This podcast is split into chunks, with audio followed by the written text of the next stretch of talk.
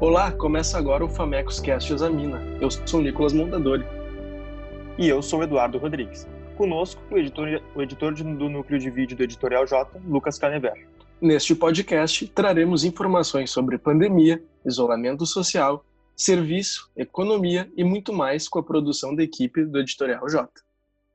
Nesta semana, o Brasil passou a figurar entre os países com mais de 20 mil mortes pelo coronavírus. O número de casos não para de aumentar. Além da incerteza sobre o sistema de saúde, a economia dá sinais de queda e o desemprego aumenta. Em meio a tudo isso, governantes se enfrentam, políticos fazem discursos e o Brasil é apontado como o novo epicentro da crise sanitária. Com o distanciamento e até mesmo com a retomada gradual, inúmeras dúvidas pairam entre as pessoas, causando ansiedade e dificuldades. O trabalho e estudo feito de casa é uma realidade para muitos. Diversas formas de realizar atividades e serviços estão sendo questionadas por aqueles que enfrentam esta situação desta maneira. Nosso contato agora é com a psicóloga, professora dos cursos de graduação e pós-graduação em psicologia da PUC e coordena, o, e coordena o grupo de estudos sobre desenvolvimento de carreira no programa de pós-graduação em psicologia da PUC, Manuela Ziebel de Oliveira.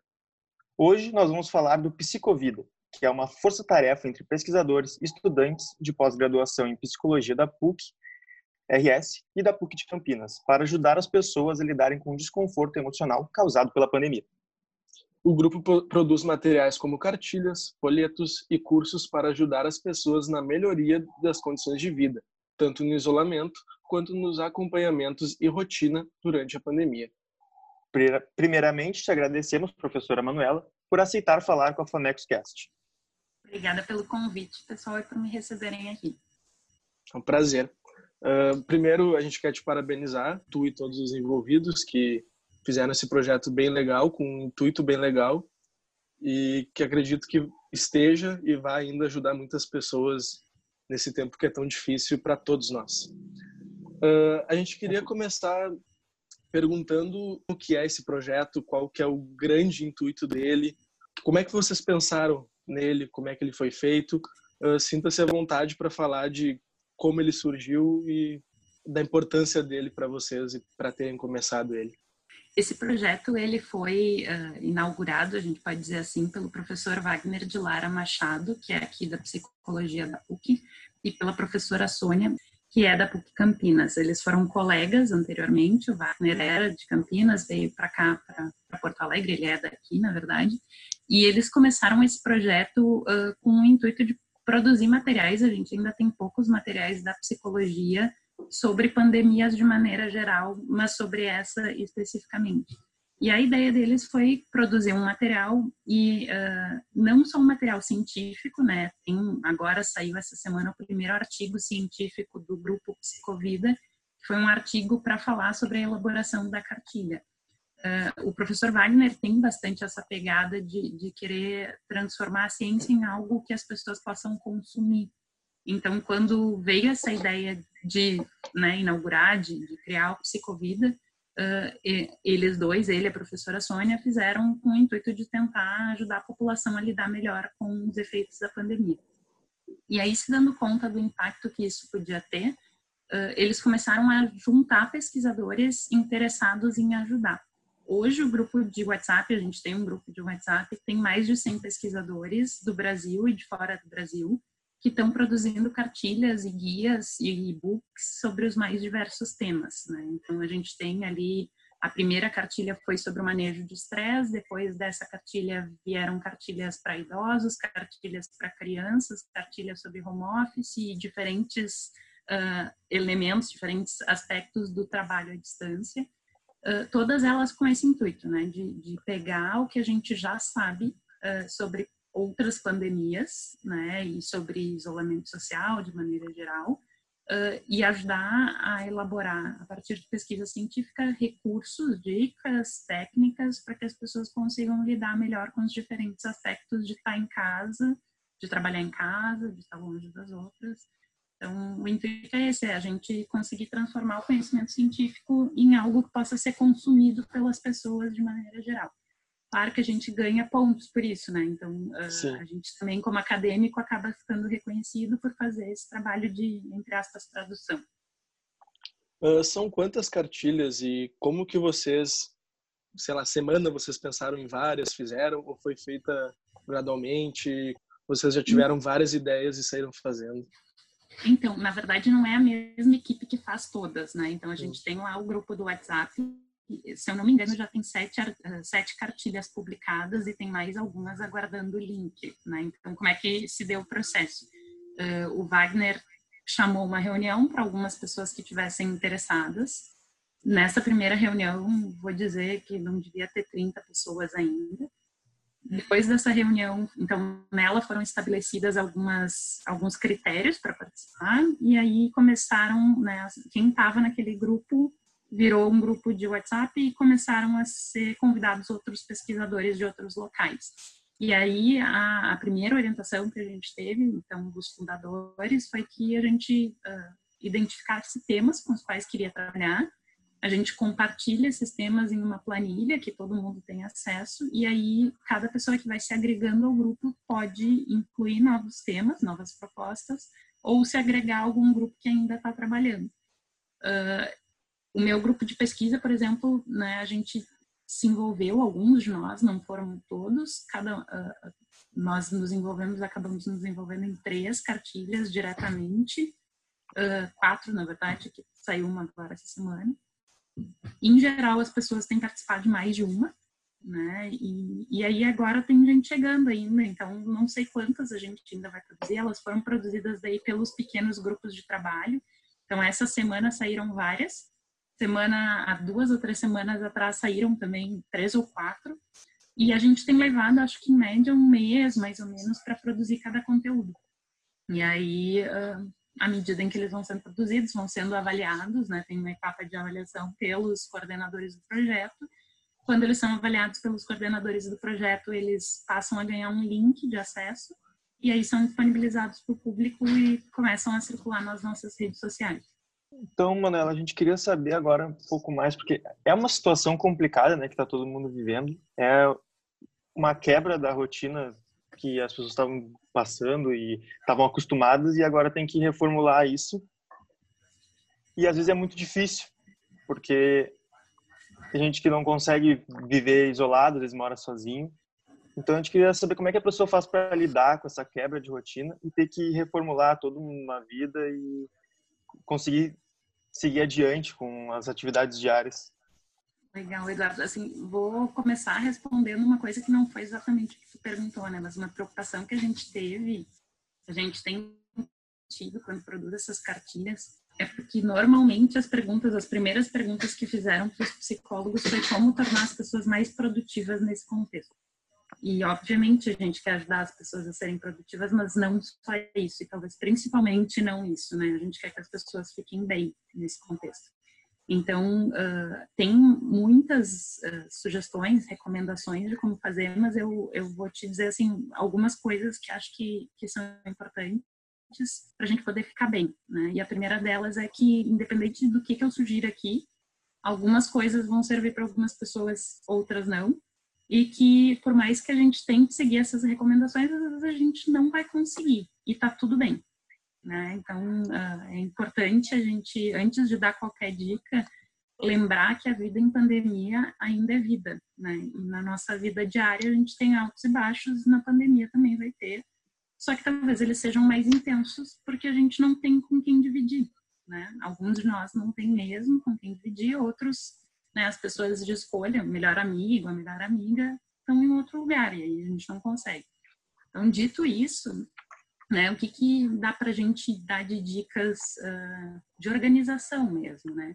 As primeiras que todo mundo ouviu foram aquelas de uh, tira o pijama, põe uma roupa e simula que tu está indo trabalhar, né? Para organizar teu cérebro para se preparar para o trabalho.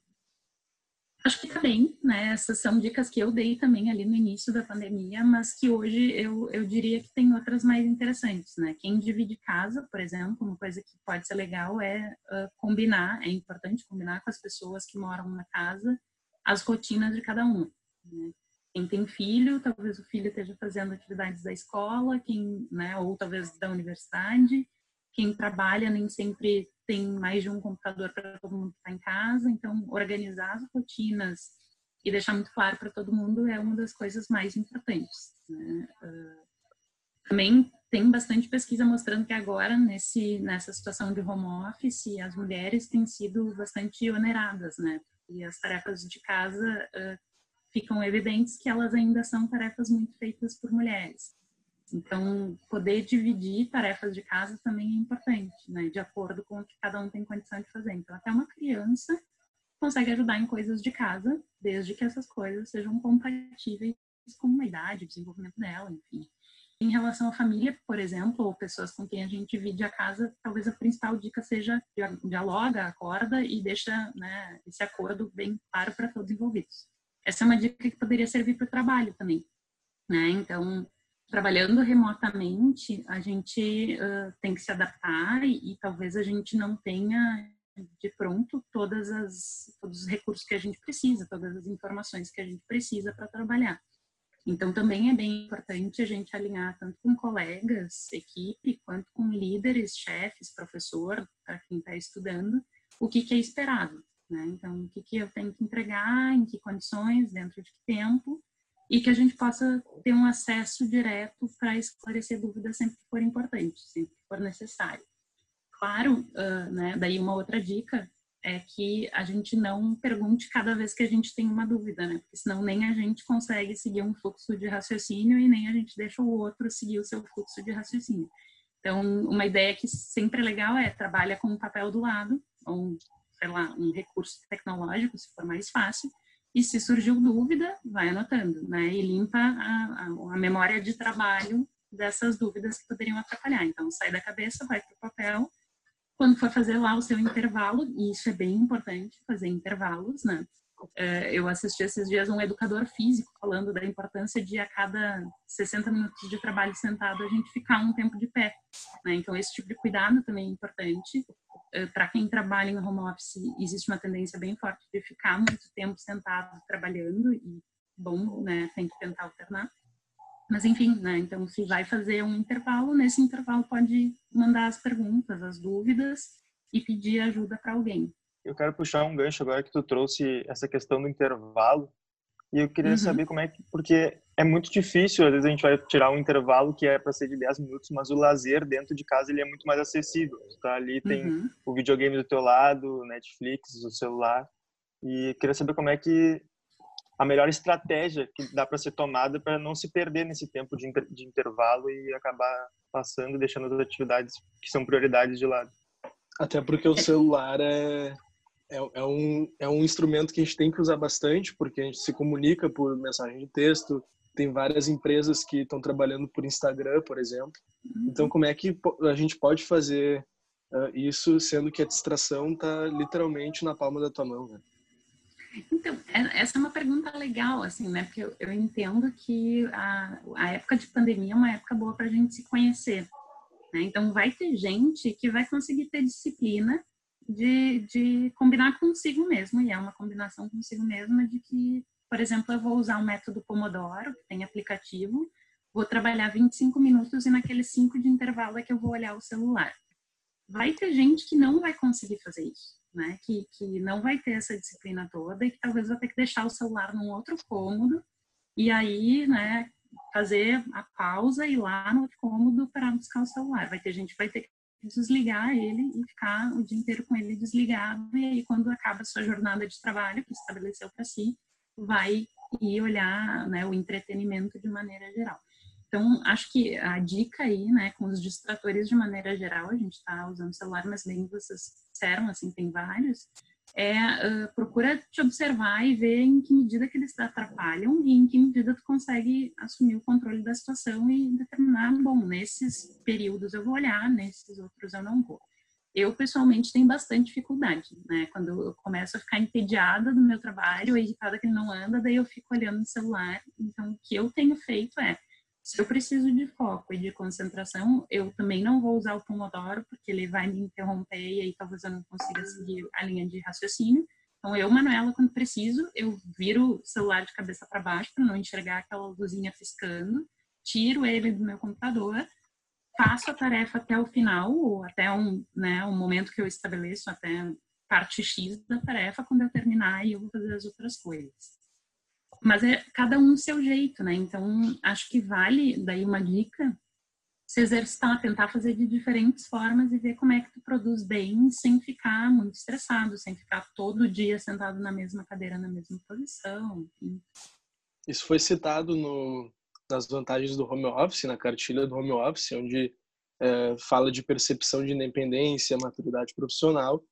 Uh, mas, por exemplo, aumento de pro produtividade, flexibilidade dos horários. Às vezes, apesar da flexibilidade de tu poder acordar e já sentar no computador, não ter que se locomover. Uh, às vezes, da mesma forma, tu se distrai com outras coisas e tu tem um horário para entregar o, o teu trabalho, o teu serviço.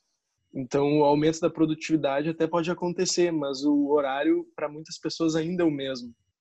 É muito difícil se encaixar nessa flexibilidade de horários. Eu mesmo tenho essa dificuldade. Até porque as pessoas em casa é diferente da rotina. Assim. É, uma colega que eu, eu e ela, a gente respondeu uma, uma entrevista juntas no início da pandemia.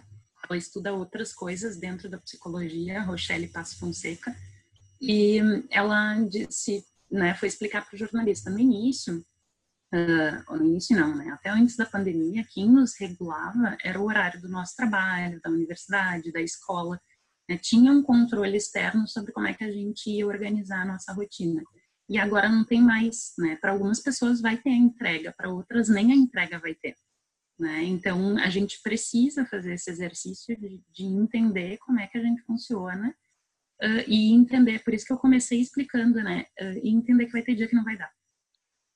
Né, vai ter dia que a flexibilidade vai ganhar da produtividade e eu vou ficar vendo mais TV do que eu devia. E que bom se eu puder no outro dia compensar isso. Tem gente que não vai poder.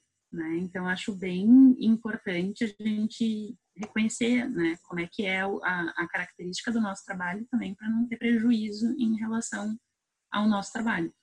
Mas faz todo sentido e tem gente que tem dificuldade, mesmo quem conseguiu achar já um equilíbrio legal, às vezes vai deslizar, porque não tem quem controle. E isso vai muito de encontrar a motivação, né, para te realizar a atividade, que às vezes tu tá preso num, na tua cabeça achando que vai ficar isolado porque tu não sabe quanto tempo, não tem uma perspectiva de quando isso, vai acabar e daí acaba ficando desmotivado. Uhum. E daí, uma... às vezes não ser produtivo, tu fica naquela num ciclo de ah, eu não estou sendo produtivo, mas também não consegue motivação para ser. Então, até é, quando uma... a pessoa se cobrar por não estar tá sendo produtivo pode ser bom ou não? É, eu acho que não é bom, tá? Assim, o que, que a gente sabe já, né? Que pensamento é só pensamento. Pensamento não é necessariamente uma realidade. Então, se eu consigo entender isso, eu consigo também mudar o foco do meu pensamento. Se eu não estou sendo produtiva e fico me culpando por não ser produtiva, eu vou entrar no, numa espiral negativa, né? Se eu conseguir não ser produtiva, entender que eu não estou sendo produtiva, por que que naquele dia aquilo está acontecendo, eu posso tentar buscar um recurso para sair dali. Uma coisa que eu queria comentar, que eu acho que é legal, assim, também como dica e pensando no que tu está dizendo, é que a gente vai se engajar na atividade do trabalho na medida em que ela nos oferecer um pouco de desafio, mas não pode ser desafio demais, porque senão a gente vai não conseguir produzir, se frustrar e aí entra de novo nessa espiral. Então, quem tiver com dificuldade, talvez isso seja uma dica boa, assim, né? Se proponha desafios, que seja terminar uma parte de uma tarefa, isso é um desafio, que seja aprender uma coisa nova na execução da tarefa, isso é outro desafio, e aí talvez fazer a tarefa seja menos difícil, menos sofrido e a gente consiga entender que tem resultado. Uh, eu queria saber quais são as orientações para esse momento de retorno gradual ao, ao mercado de trabalho, nessa rotina que está voltando só agora.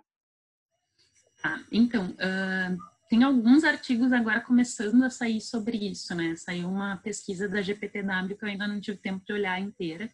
Uh, aí as, as, recomendações que eu daria seriam, obviamente, as de, de higiene, né? Os protocolos de, de higiene de respiração. Então, se vai ter que voltar ao trabalho, voltar com todo o cuidado que pode voltar. Um, as negociações dos empregadores com os seus empregados, a gente ainda não sabe exatamente como vão ser, né? Tudo que a gente aprendeu na pandemia, acho que são coisas que a gente pode usar, né? Quem precisou se organizar para trabalhar em casa, com mais autonomia, com mais flexibilidade, se puder levar alguns desses aprendizados para o trabalho quando retomar, talvez isso seja bem interessante. Mas é, é uma resposta que ninguém tem como dar, porque ninguém sabe o que, que vai ser esse retorno, né? A gente não sabe ainda muito sobre a pandemia e a gente ainda não sabe muito sobre como que é retornada essa pandemia. Uma, uma coisa que, que psicólogo vai ter que dizer é, né, a gente está morrendo de saudade das pessoas, mas não vai abraçando todo mundo, dando beijo em todo mundo, isso faz parte do protocolo. Então, estar tá com as pessoas não significa necessariamente ter que estar tá próximo fisicamente das pessoas. Eu acho que isso talvez tenha sido uma das coisas que mais afetou todo mundo e que talvez vai ser mais difícil de a gente organizar na nossa cabeça para a volta. Né? A gente não pode voltar como a gente era, porque a doença ainda não nos permite fazer isso. A gente vai ter que voltar com cautela, né? com distanciamento, para assegurar a segurança, assegurar a segurança é ótimo, né? Mas para garantir a segurança daquelas pessoas que a gente gosta e da gente mesmo. Na dúvida, porque eu e o Nicolas a gente leu a cartilha e tem os sintomas ali que a pessoa vai pode adquirir ou não nessa pandemia, né? E a gente via que às vezes a gente não se sentia daquela, daquele jeito, mas lendo a gente ia percebendo que muitas daquelas coisas a gente fazia. Então eu fui fiquei um pouco instigado, mas será que eu tô depressivo ou alguma coisa do tipo? E daí eu fui perguntar para uma amiga minha que até faz psicologia e ela ficou me explicando, e eu acho que entendi, que existe uma limiar, que seria tipo um referencial de quanto esse sintoma afeta ou não na minha vida de verdade, né? Quanto eu Sim. acho que eu tenho e quanto eu realmente eu tenho ele.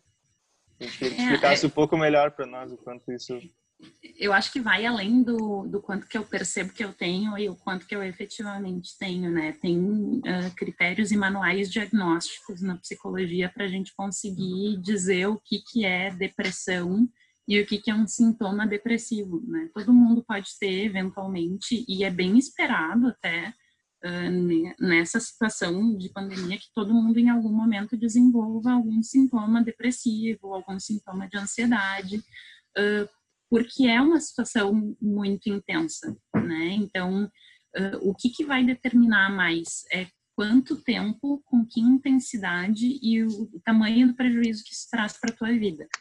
Né? Então, tem bastante gente que a gente tem conversado ultimamente que tem dias que chora, né? E, e ter um dia que tu vai te sentir mal, mais para baixo e chorar, tá tudo bem, né? Ter alguns dias, tá tudo bem. Agora, se, se tu tem essa tristeza intensa o tempo inteiro, se isso dificulta acordar, levantar da cama, fazer as coisas, aí vale a pena conversar com um profissional, né? Porque, porque daí está sendo um sintoma que está uh, atrapalhando em alguma medida o teu funcionamento normal.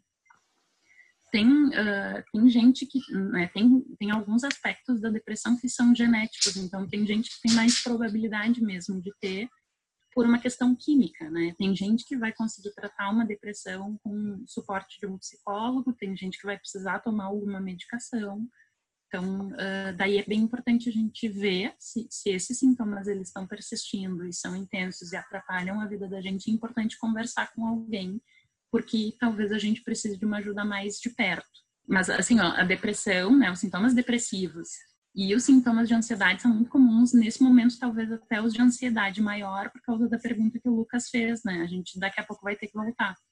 E, e a ansiedade tem a ver com essa preocupação mais intensa em relação ao futuro. Né? Então, agora, muito provavelmente, quem tem chance de voltar vai sonhar mais, uh, vai ter mais uh, cuidado né, de, de álcool gel, de tocou numa superfície, vai lavar a mão, porque muito provavelmente são as pessoas que vão estar mais preocupadas com o futuro. Não se preocupar é um problema, né? Não se preocupar nem um pouco agora é um problema que põe a gente em muito risco. Uh, Manela, eu também queria te perguntar como que as pessoas podem fazer para diferenciar, uh, quando tu lê a cartilha, como é que a pessoa pode fazer para diferenciar uh, se realmente precisa de uma ajuda psicológica, se realmente está com problemas de depressão ou se é uma coisa de momento. Como é que ela pode diferenciar isso sem ter uma ajuda profissional direta? É que às vezes hum. a gente lê, né? A gente lê e não, e não tem a certeza se tem e se identifica, exatamente. É, pensa no prejuízo, tá? Então, assim, se sente que a tua vida tá ficando diferente do que ela era e que tu não tá conseguindo fazer as coisas, tu precisa de ajuda. Né? E pode ser que essa ajuda seja rápida, pode ser que tu não precise ficar indo, né? não precisam se preocupar, uh, e acho que isso é uma dica boa né, para as pessoas de maneira geral. Uh, pode ser que eu precise de uma ajuda psicológica para enfrentar um momento de pandemia que, passado esse momento, eu sinta que eu não preciso mais dessa ajuda. Né? Qualquer pessoa sempre vai se beneficiar de um apoio psicológico. A gente não, não atende só quem está mal, né? a gente pode atender quem está bem também. Uh, mas eu, eu, entendo que se está percebendo que tem algum prejuízo, né, está com dificuldade, muita dificuldade de dormir, está com muito medo, está com muita dificuldade de se concentrar, né, tem, tem uma, uma urbana, né, que tá, tem dificuldade de se concentrar, vai lá e toma um remédio, né, tem déficit de atenção, não necessariamente. Talvez porque eu tô com medo, e em função de tudo que eu tô vendo aí, são 20 mil mortos, eu esteja com dificuldade de concentrar mesmo. E tá bem, é uma resposta adaptativa, não tem nada de errado com isso. Agora, se eu só consigo pensar nisso, se eu só consigo ver notícias sobre morte, daí tem alguma coisa que tá ruim, né? Daí tá atrapalhando um pouco o funcionamento normal da pessoa. Mas é isso, não é fácil, tá? Então, assim, se vocês estão lendo, e né, quem está lendo a cartilha e está pensando, ah, eu às vezes sinto isso, mas na maioria das vezes eu não sinto, então muito provavelmente tu não precisa de um apoio. Agora, se tu tem como contar, então procura, né? Não tem por que não procurar, a gente não vai morrer. Então a gente queria agradecer a presença da professora Manuela, que Obrigada, pode contribuir gente. bastante aqui com o nosso podcast. Esse foi o Famexcast Examina. Nos acompanhe nas redes sociais por Editorial J Famexcast. Produção e edição de Eduardo Rodrigues, Nicolas Mondadori e Lucas Canever. Obrigado por sua audiência e até o próximo episódio. E lembre-se, se possível, fique em casa e lavem sempre as mãos.